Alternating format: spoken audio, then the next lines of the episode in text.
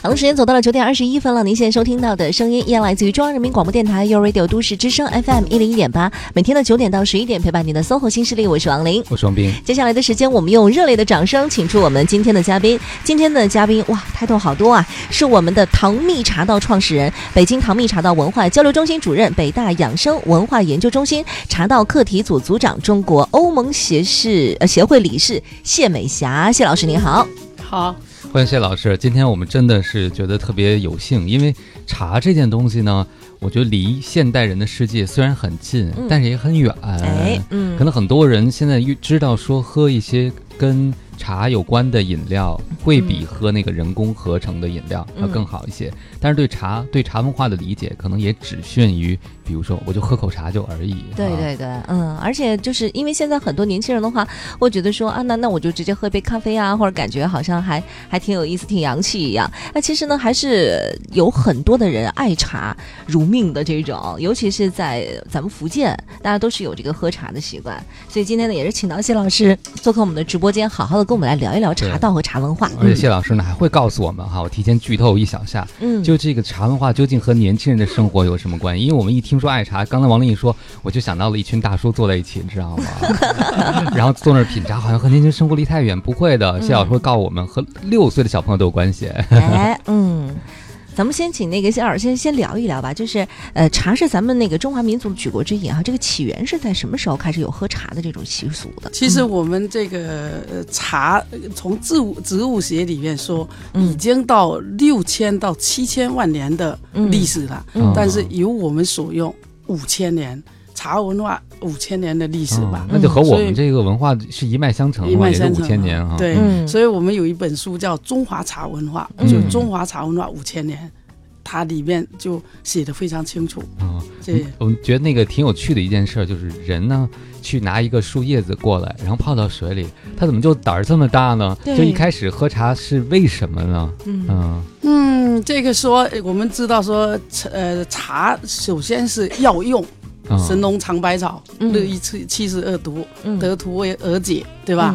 所以后面演变到这个易用，嗯，易用就是说它带有艺术性了。所以说，以在唐呃唐的中期，茶文化就开始兴起了。嗯，所以说陆羽写的一本茶书叫《茶经》，茶经，嗯，总共有上下三集，这个七千多字。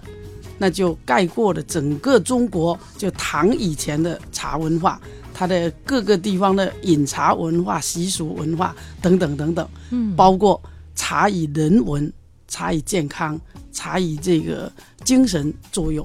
嗯，您刚才讲到了三个字叫茶文化，呃，我也老听说茶文化，但我只知道茶，这个茶和文化究竟是什么关系？茶文化指什么？比如说我们有时候去茶艺馆，嗯，哎，什么叫茶文化呀？可能那个那个。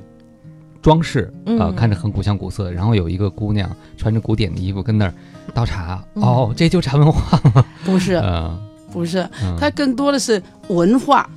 茶是物质，跟物物质的东西跟人文的东西结合形成的茶文化。那一定要有一套仪式，一定要有一套茶具，对吧？人水气茶。合一才能形成，嗯，人水气茶合一，对呀，嗯，要不然人是人，水是水，茶是茶。这个人指的是喝茶的，还是去倒茶的那个人？人气人茶，泡茶的泡茶的那个人和喝茶的人，嗯，都是一样的，对吧？嗯，所以他茶文化是要作为文化是什么？是要节肢感，嗯，对吧？我们要有文化是要由我们学而所用，所以他以茶作为一个载体。礼仪作为一个核心，那我要请你喝茶，怎么端杯？怎么奉茶，怎么品茶，这一套的礼仪，嗯，这才能形成的文化。对，我记得我刚到福州去的时候啊，因为那个有的时候你去找朋友会干嘛？你只要一推开人家的办公室桌，就看见他们的桌上都是放一个特别大的茶盘嘛，在那边。人说啊，来来来来，先喝茶，先喝茶。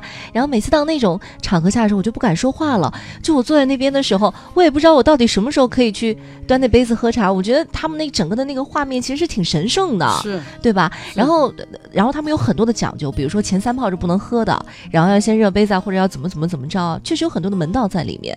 那作为一个之前可能没有到过这个场景当中的一些朋友来说的话，都需要注意哪些东西呢？嗯，比如说去汕头吧，嗯，我们可能七八个人去吧，嗯，那他只有三个杯子，怎么办？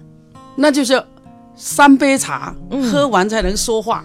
哦，那就是说，咱们三个人先喝了，那三六个人先坐着等，只有三个杯子。哦，到现在为止还流传，只有三个杯子。对啊，嗯，所以说你喝完三杯了，洗完杯子再给他三个人喝，嗯，三个人喝完了再喝完再给那三个人喝。哦，他就叫三杯茶是吗？对啊，所以说他那个礼，就中国人最大的就三杯茶最大的礼。嗯，所以他就有主主客之分了。哎，今天你是主。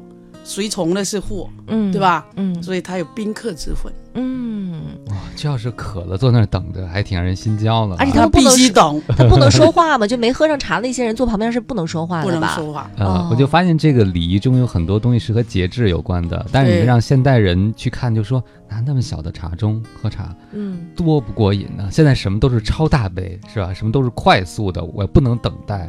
但实际上，在这个礼仪中，我发现很多的时候，恰恰这个化学反应是在等待的过程中发生的，是吧？所以说，他要有饮茶之道，嗯，和饮茶修道。你等待就是在修养，嗯，对吧？那饮也有方式方法，对不对啊？嗯，我们现在一倒进去叫倒茶，嗯，所以他们说什么叫茶道？我说从倒茶到茶道是一个过程，嗯，对吧？水倒进去，茶倒进去，倒来倒去，然后再倒到嘴里，再倒在嘴里。但是我们品啊，三个口啊，嗯。怎么品呢？唇齿舌活，嗯，唇齿舌。活啊，跟五音。其实我们现在是齿和龈找不着，应该是唇齿牙舌活，跟我们的五音是配合的，嗯，对吧？对着我们的五脏，嗯。就是他品茶是要有一个慢慢的这样的一个下去的过程。对呀，他整个口腔壁啊，他要跟刺激那个茶香啊，跟身体要有接触啊，要不然你倒进去没接触了。哎，嗯。那很多朋友可能就问谢老师：“谢老师，我们忙啊，没时间啊，这五个都品完了，还赶得上上班的点儿吗？” 赶得上，嗯嗯，对吧？就您怎么看待就现代人这个着急，就是说没有时间去品味生活，不能等待？嗯，其实不是的。我们人家要把时间，我们急是在心里急，我们心要不急，能把自己的时间规划的特别好。茶就是一个最好的规划，嗯，所以我跟他们说，每天一小时，快乐一整天，嗯，就喝茶喝一个小时哈。对啊，你不光是喝茶洗茶杯，哎，嗯，对吧？这个茶杯一洗，不是茶杯脏，是你心杂，哎，对吧？泡水的时候，做安安静静下来，调一下呼吸。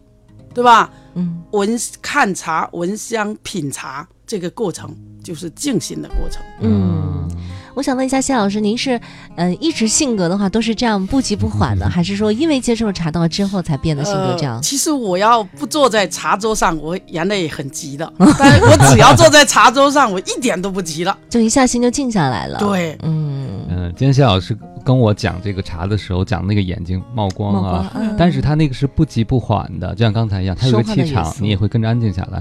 是不是在茶桌上的这个经验，当你习惯熟悉之后，也会蔓延到你的生活中？就是为人处事的时候，也都是你的茶桌，是，也都是你茶道的这个道场。是，嗯，水还是在流动的哈，就是好像时间的流动一样，就是你要慢慢的去感受它的这个温度和这种流逝感，还是需要沉下心来的。九点三十分了，我们先稍微休息一下，来自于小宋家。的一首能不能幸福送给各位。各位好，欢迎回来！您正在收听的这个声音依然来自 SOHO 新势力 Radio 都市之声 FM 一零一点八，我双冰，我是王林。此刻陪伴我们坐在直播间的嘉宾依然是我们唐蜜茶道的创始人谢美霞，谢老师您好，你好。哎，我之前在福建待了几年的时间哈，我有个很深的感触，就是我我确实被他们带的也还挺喜欢去。不能说是品茶哈，挺喜欢去喝茶的。然后有一次，我朋友就拿了一个非常名贵的茶叶过来，然后说：“哎，你等着，给你泡。”然后我就闻着那个味儿啊，哎，特别特别香。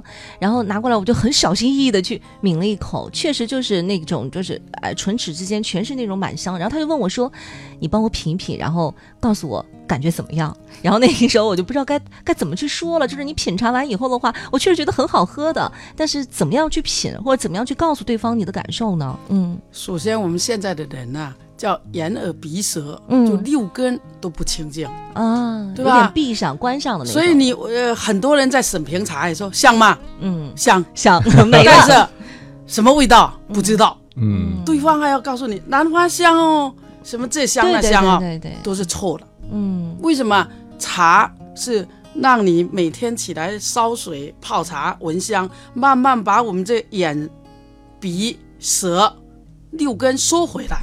嗯，就打通是吗？对呀，你才知道这真的香是什么。嗯，要不然你是听我说，对吧？我告诉你这是兰花香啊，所以你闻香，对吧？你一定要是 深呼一口气，慢慢闻一下，对不对？你不能说 嗅的，你嗅觉会破坏了。哦，对不对啊？那你说品下去，可能很多茶是香气很足，但是口感不不好。嗯。现在的茶大部分都调到香气极高，对，一屋子都是。因为你买茶选茶时候可能只能闻一闻，你没办法现场喝，有的时候是吧？现在卖茶的都让你喝啊，嗯，对不对？但是它就是那种，我感觉它泡出来的其实是浓香的那种，但是品到嘴巴里就是淡淡的，我觉得可能还是偏清香。但是人家两万多，我怕我不懂，我根本不敢说。茶不要喝最贵的，一定要喝最对的。最对的，你觉得好喝了，嗯，就可以了，嗯，对不对？您刚才讲说，通过喝茶的方式把六根收回来，让六根清净一些啊，这可能对很多人来讲是件特别难的事情。比如说，我们说在大城市，很多人都喜欢吃辣。嗯啊，就是他需要重口味的东西来满足自己，但其实喝茶是一个逐渐逐渐变得更敏锐的过程，可能一点点小的微细的，是的，呃，气息和味道的变化都能感受得到。是的，这个过程是就是您的也教那么多学生，这是可逆的，对吧？就是我们从重口味变成轻 轻口味、小清新是可以的，是的，嗯，是的。所以说，你每泡茶，它的香气的变化，它口感的变化，它是。不一样啊，所以你就要安静下来。你我们每个人都提着一口气，嗯，对吧？我们现在人不能放松，你不能放松，你这个六根就还是紧张着。实际上，等你放松了，你六根就清净了。嗯，所以像您刚才讲那种品茶的境界，是我和王林这样的人就可以通过训练可以获得的，不用那么多年的喝茶经验之后才可以说得出那样的对茶的评价，不需要啊，因为我们都觉得那个太。离我们太远了，您知道吗？就太高大上了。哎，这都喝出来那么多种味道，是吧？我们只会说好喝。对，因为他会告诉你说，哎，这个是第四泡的茶，你等会儿你再等我，再给你弄一个第五泡了。这两泡之间是有区别的，你好好的感受一下，就会。但是你六根没清净，你你你我喝不出来，感受不了啊，对吧？所以你一定要六根清净。嗯，第一泡。第二泡、第三泡，它的变化不一样。对，所以我们现在在呃大学里面教学生，一套茶具，三个前面三个杯子就三个学生了，嗯，加上这个泡的人也是学生，嗯，那他每一泡都要让闻香，嗯，对吧？闻完香，哎，他可能三个人闻的不一样，有的人闻的苦的，有的人闻的涩的，有的人闻的甜，就你的身体，嗯的反应，反应，嗯，不一样。那这个也不存在所谓对错的。问题了，对吗？不能说对错，只是说你当下就是我那，就是不敢。你的嗅觉就是这样嘛。不敢说的原因，我们就觉得有标准答案，咱们都考试。那标准答案是到我们这种品茶师了，你要审评茶叶。我我在当徒弟的时候，那我们一天要审评四千多个茶样。嗯，翻过来，老师问出来吗？那你就要训练了，所以你要当很长时间的徒弟。嗯，那每天几千个茶样收过茶叶的时候，你你要记得一号茶是什么味道，嗯，记忆力要很好。所以品茶的人，从他的味觉、嗅觉，这个看茶、干茶，它都要很敏锐的。很清净这感觉有点像那个香水的品香师一样啊！我觉得这个好难啊，就你得要一直保持自己的嗅觉和味觉处在一个特别灵敏的这样的一个状态才可以。特别安静的时候，特别安静的时候，对，对对。而且这个静可能都不一定是那种那个安静的静，还得要是干净的那个静才行。呃，两个都要，两个都得要。对对。您在这个大学里也教他们做这个茶道啊，就是我们看到的很多茶道，现代人都有一个很直接的想法，就是。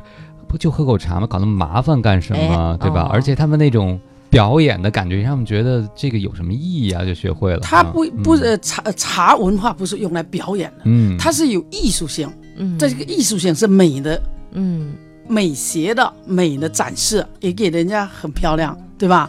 我们现在说茶艺和茶道最大区别，嗯，艺应该是艺术性的东西多，但我们现在变成停留在色香味形上面，嗯，对吧？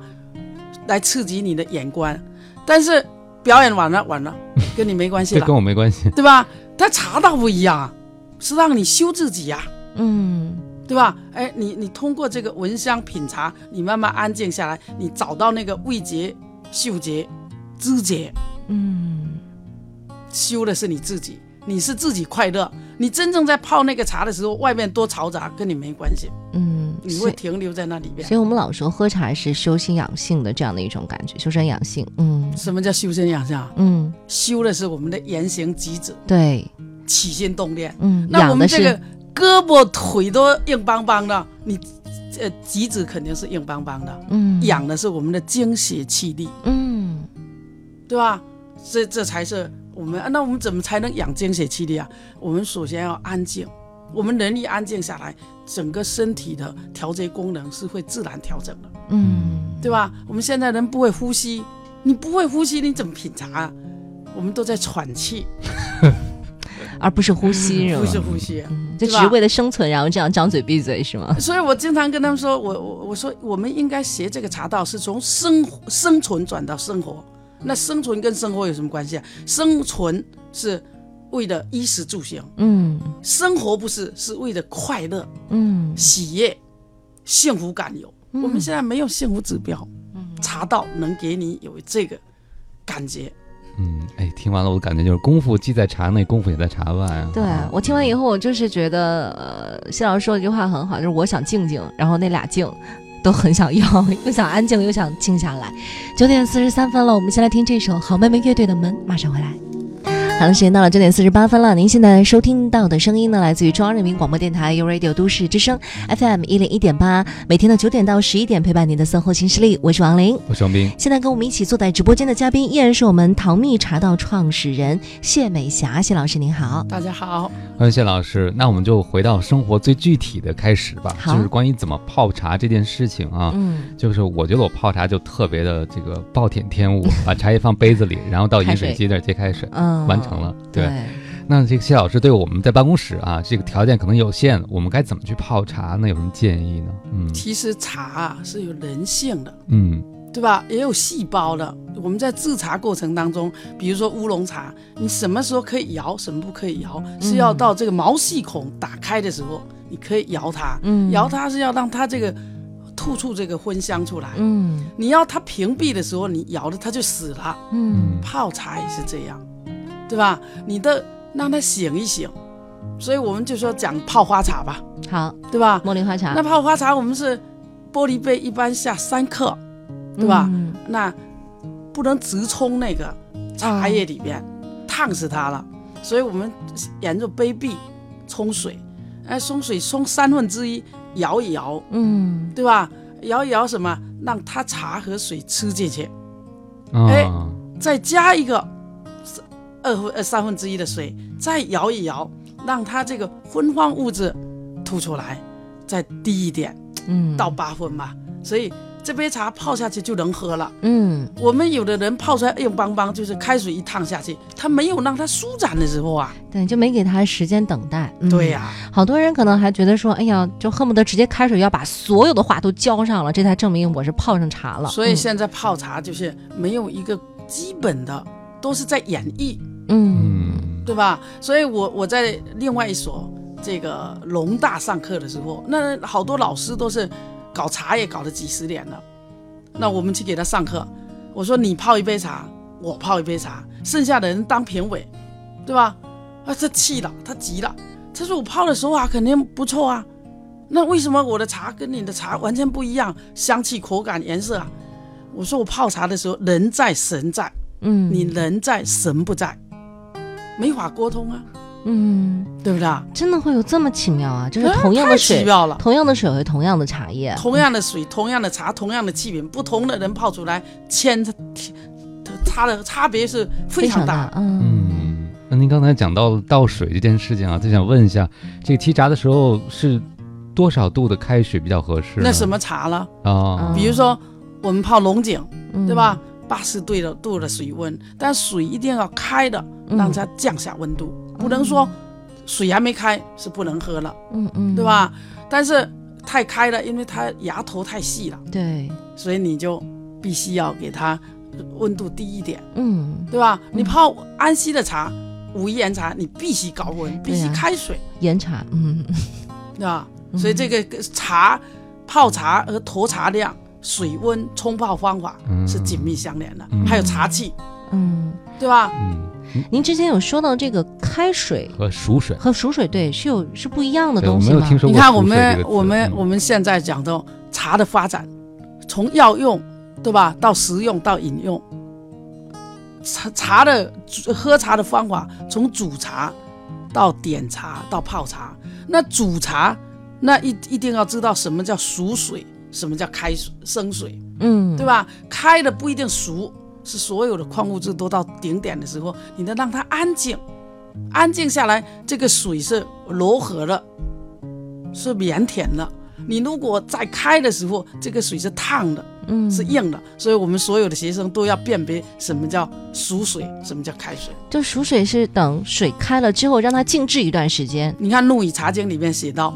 跟大海的波浪一样，它是用茶来打茶打茶，嗯，用这个水的力量跟大海的波浪一样，一个漩涡把茶叶香气打出来，不是像我们现在跟它熬白菜一样给它煮茶，这是不能喝了。嗯，它煮出来的茶是喝完整个身体是毛细孔是打开的，嗯，所以这个煮茶是很讲究的。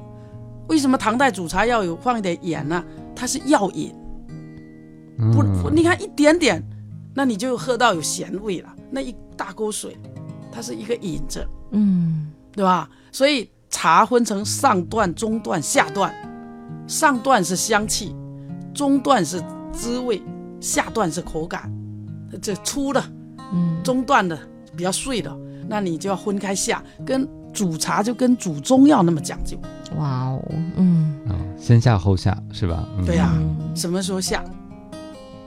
打茶很关键，我们这个它是用来修自己这个胳膊左腕要松开，嗯，对吧？它这个是很轻松的，不是我们一动就整个就拐了，嗯，就不行，就跟熬粥似的那种。呃，对，所以你看我们在泡茶的时候，我们说现在泡茶，我们所有很多人泡出来茶是两遍就散了，不对，它因为泡茶是要从底下给它顶上来，让它慢慢散发出它的。昏黄出来，嗯，哇，我跟汪老师都已经不敢说话了，我感觉呢，而且我也不敢喝茶了。九点五十四分了，我们先稍微休息一下。周杰伦这首《爷爷泡的茶》送给大家。我们整点过后马上回来。对吧？欢迎回来，您正在收听的这个声音依然来自搜狐新势力 Radio 都市之声 FM 一零一点八，我是双斌，我是王林。我们再次用掌声欢迎我们今天的嘉宾。今天嘉宾是我们唐蜜茶道的创始人谢美霞，谢老师您好，大家好，欢迎谢老师。我们刚才听到了这个前半段，已经觉得哇，这个茶道远比我们想的要精神太多了。嗯，以前的茶道更多是标志性的，就是那个做茶艺表演，其实在茶艺馆了，对不对？就看到哎，这就是茶文化的全部吗？哎，现在听了这个谢老师讲以后，发现原来。这个茶道和为人之道哈是非常紧密联系在一起的。对，而且最终我们都是要走心的，才能喝品好这样的一杯茶。嗯，得要你要静心静下来，要让自己的生活节奏慢下来。我想问一下谢老师，您现在就是每天的话，就是每天必须得喝茶吗？我是。人家问我你喝了几年茶？我说从娘胎就开始喝茶啊，就是自己妈妈也是喝茶的。我妈一天可以不吃饭，但一天不能不喝茶。哦，所以我三四岁的时候，我妈妈就告诉我去拿茶叶，多放一颗。嗯，我爷爷就说，哎呀，多放一颗，精准到这个地步。所以可能受到我妈妈的影响，所以我一直就喝茶。嗯，但参加工作完以后，我们家就在茶叶研究所。叫安溪县的茶叶研究所，所以这些专家们、教授们在审评茶，我就屁颠屁颠的跟在后面 跟着喝了。安溪的铁观音非常的有名啊，对呀，所以说这样就我们这个从小到大，客人来了也得给一杯茶，所以不是大人给泡茶，可能小孩去给奶奶泡一杯茶，去给外婆泡一杯茶，所以形成了这种从小到大就给你学会泡茶敬茶，嗯。所以说我们中国的茶文化实际上是一直延续下来，尤其在我们民间的茶俗茶礼，对，是吧？有很多的礼仪在里头。是啊，呃，婚丧嫁娶，嗯，祭祀，嗯，对吧？呃，我们都是以茶。到我们福建现在初一凌晨的初一敬天地的时候，大家小孩都要等着喝那一杯茶。对，嗯，所以茶跟我们的生活是息息相关的。嗯，所以说茶不是用来表演的。嗯，它是一种艺术哈。它是把茶作为礼这个载体，嗯，礼仪作为核心，礼法教育作为目的，修身养德才是你的宗旨。嗯。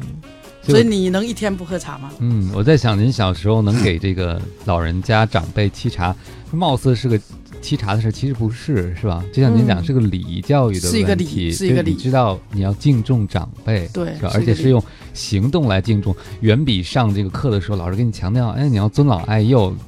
比起那个，它的这种强化功能，因为是在行动中嘛，它的这个记忆，包括它的行为，会塑造的更巩固的更好。对，所以我们说礼呀，要通过仪来体现，告诉你这茶文化有多高深，实际上还不如你哪天去体验一下。嗯，哦，这实际上是跟我的生活、跟我的胳膊腿是很大的相关的，对不对？所以说，它在于力行。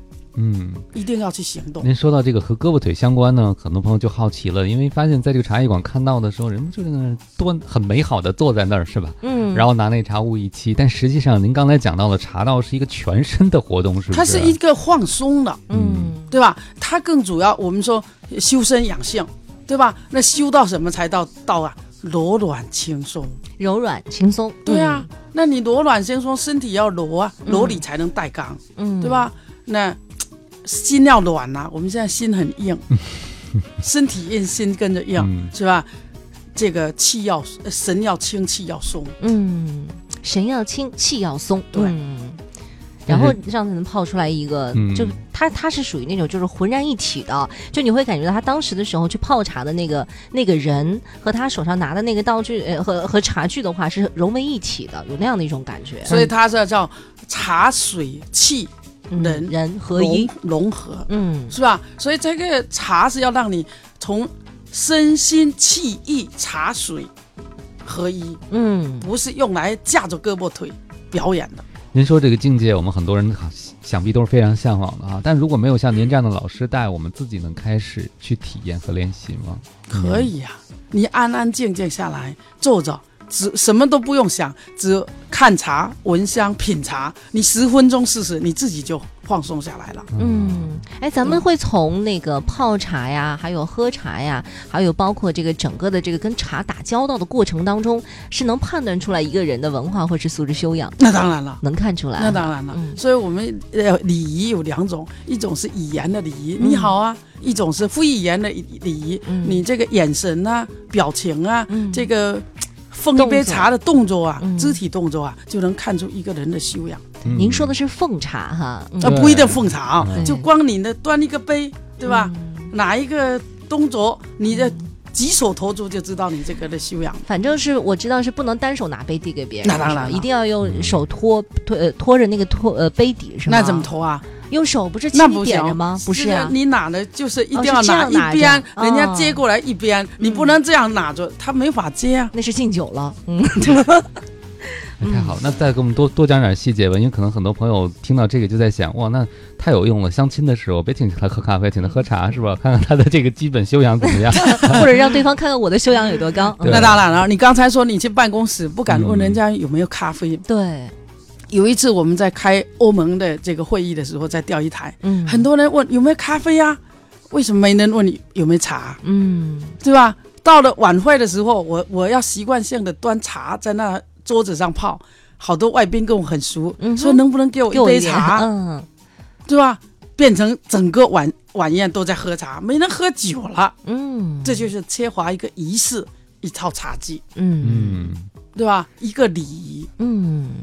所以咱们那个具体的在喝茶，有您说的刚才跟外宾去打交道了，那咱们这边呢，可能还会有一些，比如说你跟长辈啊，你去敬茶或者怎样的时候，有什么需要特别注意的地方？那当然了，你的站的距离就跟你话筒一样，要一个多多远，对吧？嗯，我们不能给人家堵在前面呐，对吧？我们敬茶的时候不能把杯子捏了，他怎么接啊？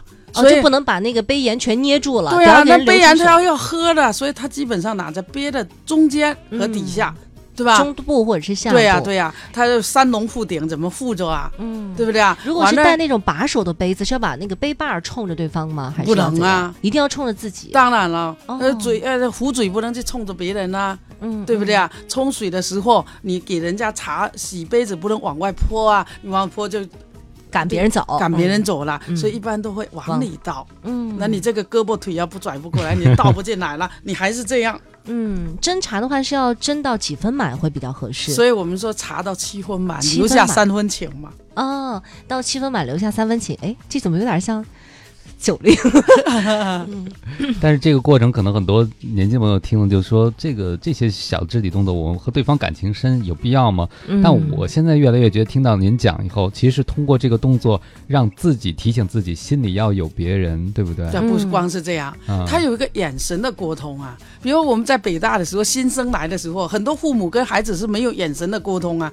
但你要递这杯茶的时候，一定要我看着你，给予你这杯茶要往里拿。再给送出去，不是只拿只送。嗯，哎，这一下拿进来送出去，哇，父母看了眼泪就流出来了。嗯，因为他是有眼眼神的沟通的，神的沟通。嗯。真的那个婚礼跟父母敬酒的时候，对，可能也从来没有那样的方式跟父母对视过、说过话。你看，你一看就是没结过婚，那不是敬酒吗？那不敬茶吗？给父母敬茶了，都会喊一声“爸，您喝茶”，“妈，您喝茶”，会有这样的一个环节。嗯，对。然后就像那个刚才谢老师说的，两眼泪汪汪的，待会儿父母就得掏红包出来了，来，孩子拿着。好了，十点十二分了，我们先稍微休息一下，来自于卡吉社的一首《云》送给各位。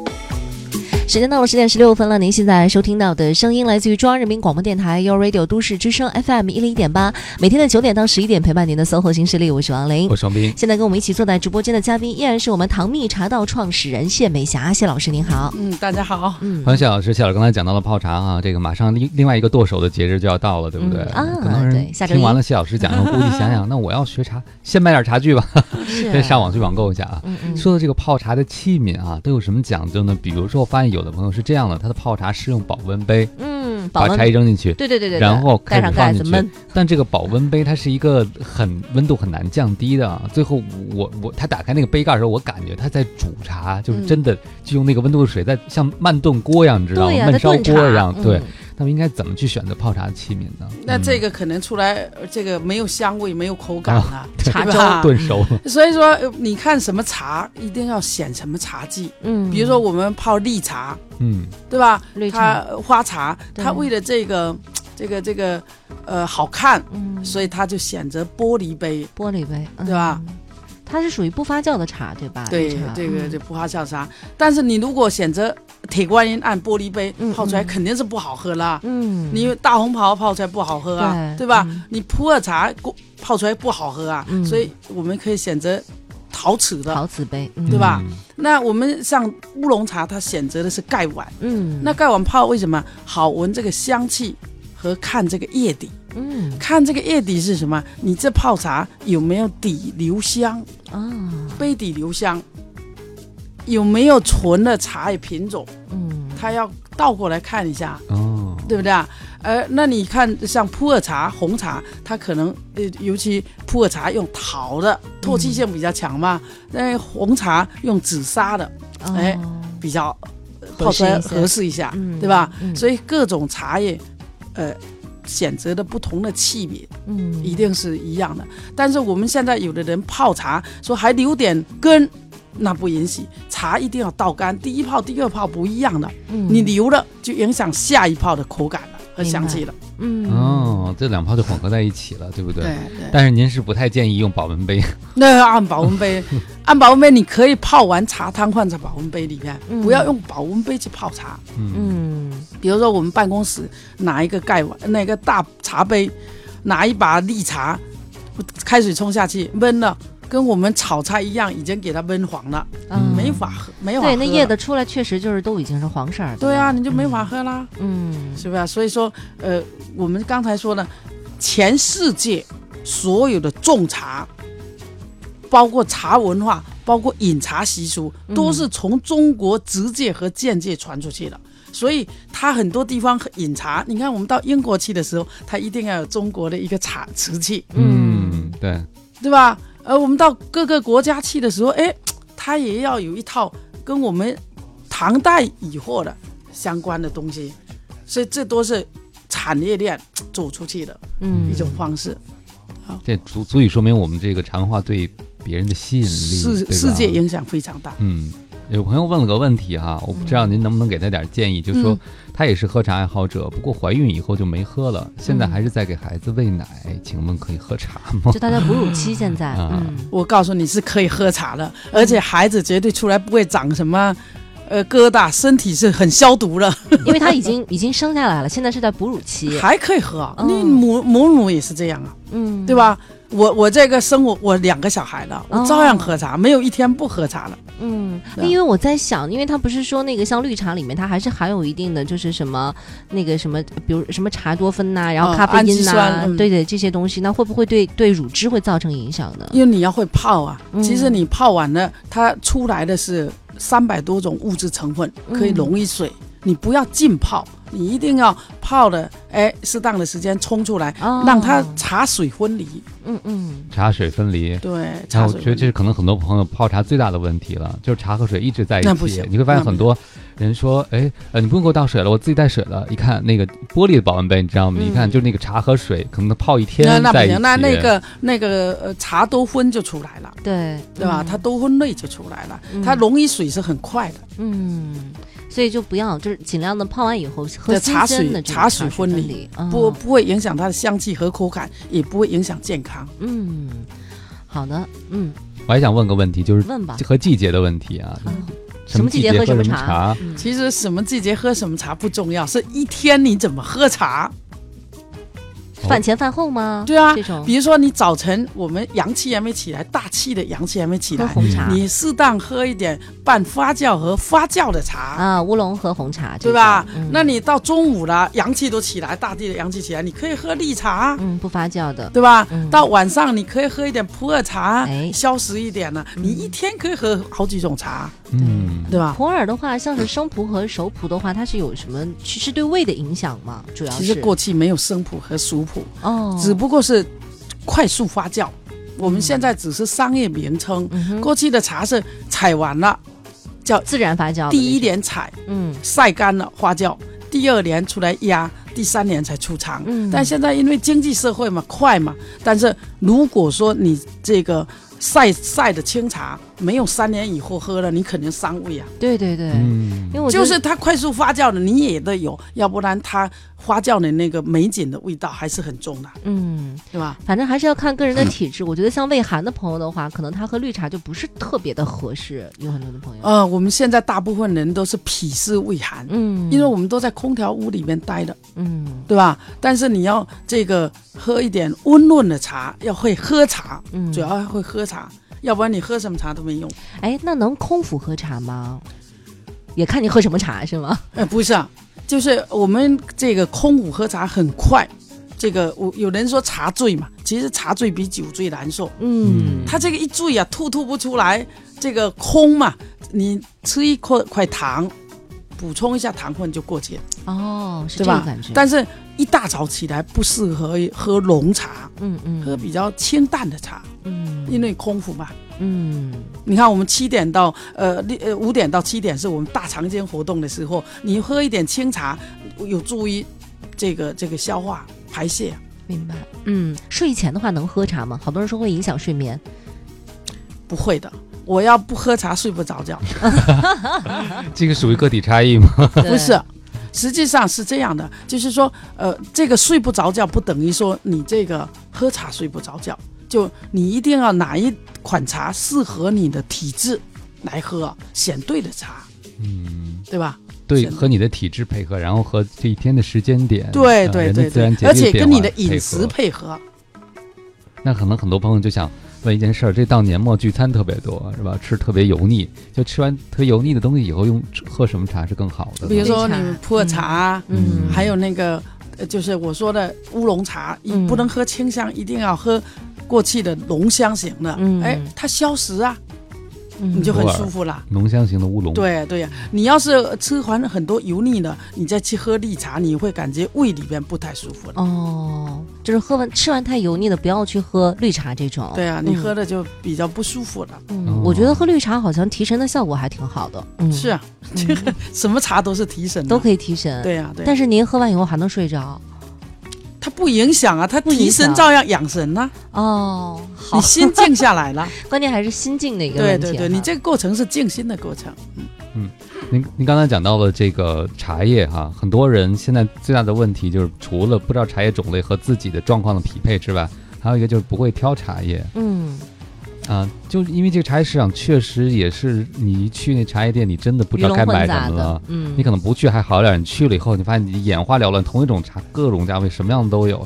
对于我们这些没有道行那么深的朋友，该怎么有一些基本的鉴别茶叶的？其实啊，茶叶我们过去有计划经济，都有一级国家级别嘛，一级、二级、三级，对吧？特级，但是现在打开了，基本上叫企业标准。嗯，对吧？我只是这个五百，这个一千，这个八百，你又搞不清楚。但是有一个最好的办法，就是选品牌，品牌的企业它肯定是全国统一价吧？嗯，它的利润不会太高。嗯。就是认准品牌，认准品牌。你看为什么吴一泰啊，这个张一言呢？他老北京爱去喝啊。我喝六十的就是这个口味，它稳定啊，嗯，对吧？但是实际上你去选茶也不那么难，你只要安静下来品一下，觉得喝的舒服了，你就可以买，不管它价钱。因为你我们真正的不会去喝到说几千块钱的茶，我们喝的舒服了，哎，我坐下来喝一泡舒服了，你就买。嗯，基本上都是在五百块钱之内，啊，五百块钱之内的，对啊，嗯，就可以了，很好喝了，对，就不用去买那种就是天价的那种哈，嗯，你也没有闲时间，你也没有那些道具，嗯，对吧？哎，我福建的朋友他们都会把铁观音放到冰箱里去储存哎，这个是对的吗？现在他们都是喝那个清香的，但是实际上这个清香的喝的对胃还是很不好的。为什么呢？它和浓香的是什么区别？它因为清呃清香的它发酵比较轻啊，发酵重了，发酵重的它肯定不需要放在冰箱，它为了保鲜，保那个鲜味。所以一般是清香型的会放到那个冰箱里头去，然后浓香型的反而常温就可以了。对呀，一般常温就可以了。嗯，但是如果发酵时间不够，可能喝到身体对胃的刺激会大一些。刺激大，刺激大，嗯，刺激大。所以六六大绿茶，它为什么一定要正呃传统去做啊？那这个半发酵不是百分之五十跟百分之五十，它是一个概念性的东西。对对对对对，嗯，概念性的东西，但是它一定要到茶师会做的，嗯，对吧？所以同样的。这个片这一片山，不同的人做出来，可能味道啊、口感啊、等级啊也差很多。是，所以我就挺佩服之前看到茶农，他们可能自己在自己的茶园里头的话，就直接有的时候，嗯，看到那个茶叶可能还不错，就感觉直接摘一片下来放到嘴巴里就直接去。一般不能，嗯。但我那次看到他们就直接去嚼，但其实不应该这样。他嚼没什么味道啊。哦。因为茶是要通过呃这个，比如说我们绿茶，你也要通过呃高温杀青啊，才能把那个青草气去掉，把这香气出来啊，对吧？再去炒啊，要不然你嚼。还是跟嚼叶子是一样的，那没什么味道哦，只是苦涩，没什么味道。所以看来这个万事万物都有自己从青涩到成熟的一个过程，对吧？这个茶叶本身也是。嗯，所以我们还是要遵从一个这样自然的规律。来自于林俊杰的一首《江南》送给大家，马上回来。各位好，欢迎回来！您正在收听的这个声音依然来自 SOHO 新势力 Radio 都市之声 FM 一零一点八，我双冰，我是王琳。此刻陪伴我们坐在直播间的嘉宾呢，依然是我们的唐蜜茶道创始人谢美霞，谢老师您好，你好，呃，欢迎谢老师。其实这个茶道到今天为止，像您说，就和我们民族的源远流长的文化是一脉相承的哈。到今天为止，它有什么变化吗？嗯，其实它是从呃到了唐唐代，因为有了这个茶道。茶道这个词怎么来的？您俩知道吗？不知道，不知道哈。你知道吗？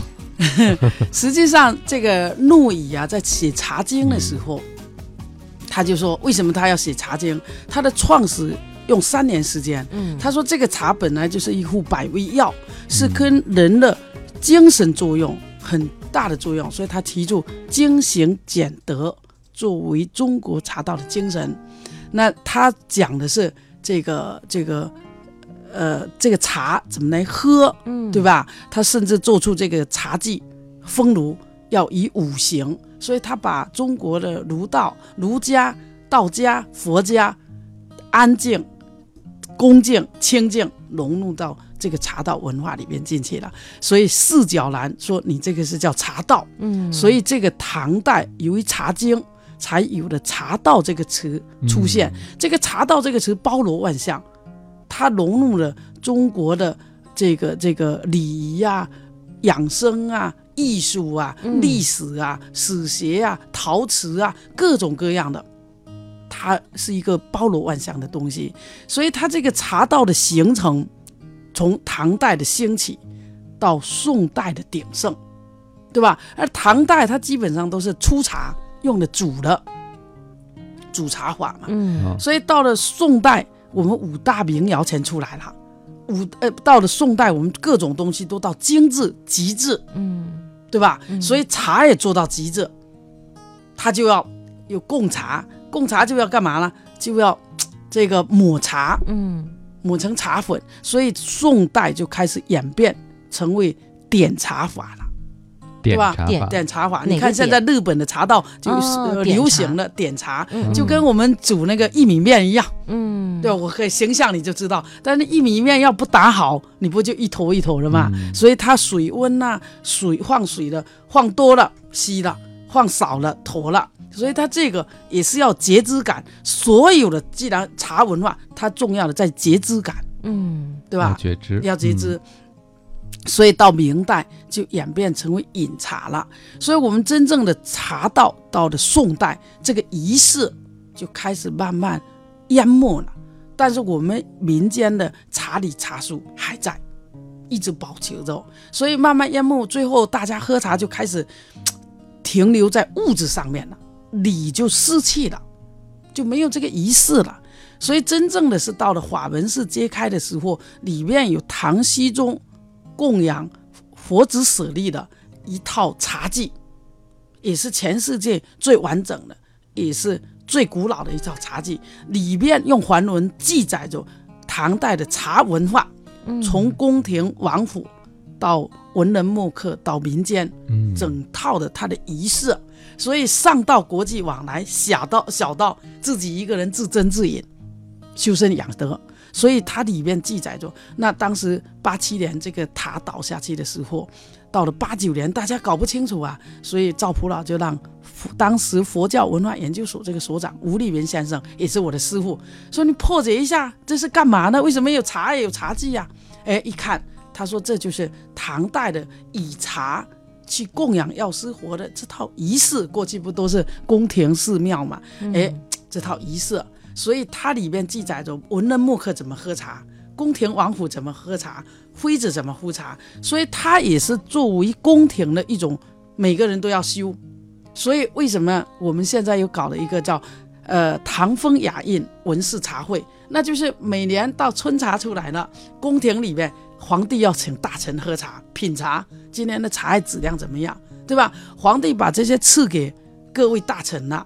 大家要炫耀一下，请自己的好友，嗯，来喝一下茶，对吧？嗯，哎，嫔妃们也要炫耀一下，请大家来喝茶。那首先要会煮啊，要会泡啊。你泡出来不好喝，你就没地位了。哎，首先你做的要有样啊，你各方面就成了在宫廷里面一套非常庄严的这种。这个这个很有仪式感的一个仪式感，对，作为一种这些宫女们、嫔妃们修身养性的必修课，嗯，所以这就延伸到包括音乐啊，对吧？古琴呐，它就雅集嘛，嗯，所以我们现在雅集不是吃吃喝喝啊，过去雅集是要有学东西的，嗯。休闲是要学东西的，所以它它就慢慢演变了，嗯，所以我们现在。喝茶的时候是边喝茶边聊天，边喝茶边聊天。实际上有茶味没品味，嗯，你不知道那个茶什么味道啊，对吧？实际上你就要专注。那你刚才问到了，怎么才能静下来啊？很容易，你就慢慢的洗杯子，闻茶香，你十分钟你就安静下来了。嗯，他你注关注力都在茶上面。嗯，突然想起来，您之前跟我讲的就是您在前一段时间。是给大学老师上课的时候，他带了一个小朋友来。啊，我们在联大，我们在联大给给大学老师上课的时候，他一个小孩来了，他妈说我们在上课，你去办公室做作业吧。小孩可能好奇吧，不去。我说我来带。我说你，因为我想六岁的小孩你怎么让他泡茶？所以我就说他又静不下来，我就拿两个杯子，我说你给我数数，这个杯子倒过去，这杯子倒过来，倒一百次。到一百零五次的时候，这小孩竟然跟我说：“说我长这么大没有这么幸福过，啊，真的，我浑身是热的，我浑身是暖的，我心是安静的。嗯，咱们也泡一泡茶行吗？我说可以。嗯嗯，我说你多大了？呃，六岁。嗯，对吧？他回去跟他妈说，我可以不学英语，我要去学茶道，对吧？我们在很多小学。在石景山那个洋庄小学的时候，小朋友们跟老师说：“老师以后多请这个老师来上课，这很实用。”嗯嗯，对吧？哎，你只要我们包括整个朝阳区，嗯，这个中小学生，对吧？我我有一次给他们上这个这个这个公开课，小孩你告诉他怎么端杯，怎么奉茶，眼神怎么沟通。对吧？等到大了，你告诉他怎么泡茶，很多知识他只要感兴趣的，他就会去了解。嗯。你不要一下子给他滔滔不绝讲六大类茶，他们不感兴趣了。嗯，其实我会觉得哈，其实就我之前的一些经验来说的话，比如说我当时在嗯嗯福建那边的时候也是，然后比如说我出去采访，其实我是非常着急的，然后我在想，哎呀，那个赶紧弄完就算了。然后比如去到对方的时候，我说啊，那个我们开始吧。然后对方总说不要着急，我们先来喝点茶。然后但是其实确实，我觉得像谢老师说的，在你喝茶的过程当中，你可能就会再想一下啊，因为很安静嘛，你就会想想啊，我我我。现在想的要问的问题的提纲有没有什么问题？我可以再想怎么样去润色一下。那我一开始可能会是抱着 A 目的过来的，但其实现在经过我自己的沉淀过后呢，我会想我会不会有点太先入为主？就是你会在这个过程当中静下来想很多的事情，所以慢慢的对这个节奏也就慢了。所以我决定，以后谁要是再逼我赶紧催工作量的时候，我会说来。我们先喝杯茶，聊一聊，可能大家都会慢下来了。先去买茶，突然想起了我们之前播一首歌的名字哈，慢慢来可能会更快。对对对，慢慢来比较快哈，那首歌。所以接下来呢，要送给大家这首歌就是李健的《向往》。时间到了十点四十七分了，您现在收听到的声音依然来自于中央中央人民广播电台 u Radio 都市之声 FM 一零一点八，每天九点到十一点陪伴您的 SOHO 新势力，我是王琳，我是王斌。现在跟我们一起坐在直播间的嘉宾依然是我们唐蜜茶道的创始人谢美霞，谢老师您好，大家好，欢迎谢老师。我们有朋友已经在问了，说怎么能找到您啊？是在您的在公众微信上搜索“唐蜜茶道”四个字啊？对对，唐是唐朝的唐朝的唐，秘密的秘。秘密有两个密哎，底下那个山的密啊，就密密麻麻的那个密哈。嗯嗯，查到。然后呢，我们有关注到您这个教的很多的学生是特别年轻的年轻人啊，挺好奇的，他们是怎么对茶道感兴趣？包括您和他们的相处中，您是怎么把茶道的这个精髓传递给他们的呢？其实啊，这是整个年轻派现在需要解决的问题，嗯，对吧？一个是好多人。我们这个年代，父母会教我们怎么做恶，站立行坐恶，对吧？到后面这个年代了，很多父母为了改革开放赚钱去了，把孩子可能扔给爷爷奶奶了，所以很多人就失去这种家庭对他的礼仪的教育。所以现在到社会上，他面临的是必须要学的，人这课就必须要补了。所以我们可能做啊，经常不注意颈椎呀。腰椎呀，对吧？所以他不懂得放松，一到工作岗位就紧张，所以很多人就紧张的上不了班了。所以我们这里面全部是四十五岁以以下的学员，甚至我们到了幼儿园，这个叫大班了学员。所以其实茶文化是一个全民普及的。素质修养的一种最方便的，嗯，所以大家也觉得这个跟我的生活是相关的，跟我的工作也是相关的，所以就很多很多人，我们可能就一直对着年轻人多啊。那咱们平时沟通的方式，或者是他去您那儿，就是我们的这些会员，他们平时会有哪些活动呢？嗯。呃，我们是每周礼拜礼拜天下午，可能各个地方，我们现在就是呃福建呐，福建厦门呐，包括这个石家庄啊，包括安徽啊、四川呐、新疆各个地方，包括北京，他礼拜天会举行一个叫我刚才说的，就叫唐呃唐风雅韵文士茶会。哦，那这个雅集啊，并不是说来的大家喝喝茶、走一走，不是，是大家要形成一套很庄严的仪式，从你入门，嗯，敬所、签到、品茶，包括呃你坐下来，今天是水煮泡。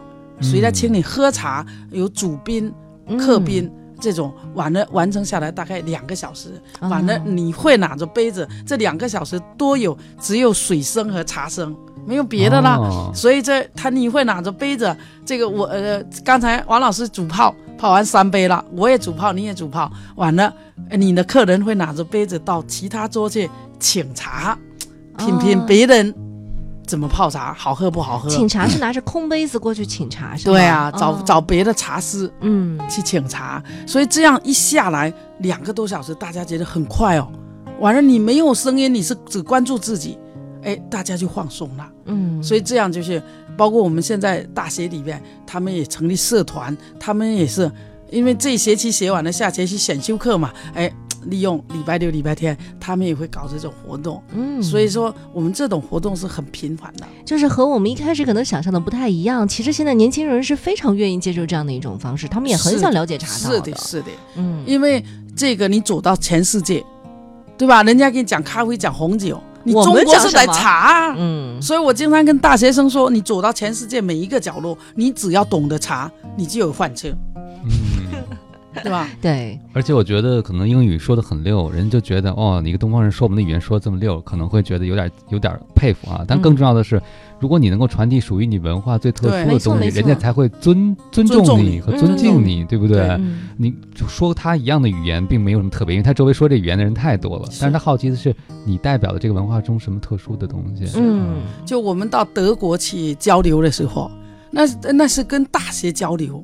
我们每年要给美国和中国叫大学的师资班培训，你一翻译可能语言就错了，尤其茶文化很多都是方言，不用翻译，告诉你泡茶怎么沱茶，怎么温杯，怎么沱茶，怎么敬茶，哎，外国人非常高兴，说哎，这要学的就是中国的最根本的五千年的这种礼仪。对，就是我我尊重你，不是因为你像我，而是因为你是你。对对，这这是你的。中华民呃共和国的民族的一种根，对对吧？所以说，它这种文化能体现，能有体现的一个载体。嗯，说到这儿，可能很多朋友更觉得有必要去认真的学习和体会一下了，因为大部分时候，你别说被外国朋友问了，就问我们互相之间对茶的理解、对茶道理解，依然是非常肤浅的。对。而且我我跟汪老师，我们俩都一直非常拘谨的坐在这边，就 有的时候一直不知道，因为可能在北方确实大家有时候喝茶就直接拿着一个大缸子往那儿一放，然后倒点茶叶，开水一冲，然后咕咚咕咚咕咚喝。那叫解渴。对，那是喝茶。那叫解渴。解渴不叫喝茶，那是喝喝。对，解渴。所以陆羽说了，渴了喝水去，烦了喝酒去。嗯。你要洗涤心灵，就得喝茶去。嗯。所以为什么要三品呢？一品离婚妹，洗掉你的昏沉。嗯。就。二品清四成，就你的意识要清啊。三品便得道，这是品茶的方式方法。得道得什么道？哎呀，终于知道自己了，终于知道这片这杯茶的味道是什么了。嗯，要不然你永远不知道。因为汪老师，我们俩就经常有时候在节目里面跟大家说，哎，我们一定要放慢脚步，要享受你生活当中的美好，慢慢的去品味哈，就时间的这种流逝和流动的感觉。但其实呢，有的时候我们就一直这样去说，但不知道具体该怎么做。等于在今天周末的时候，刚好我们也是给大家提供了这样的一种方式哈，而且呢，也不一定说我非得要去先备好所有的茶具，那不需要。对，先不需要，我们先从慢慢的品一杯茶开始也是可以的。对，你从面慢慢的品一杯茶开始。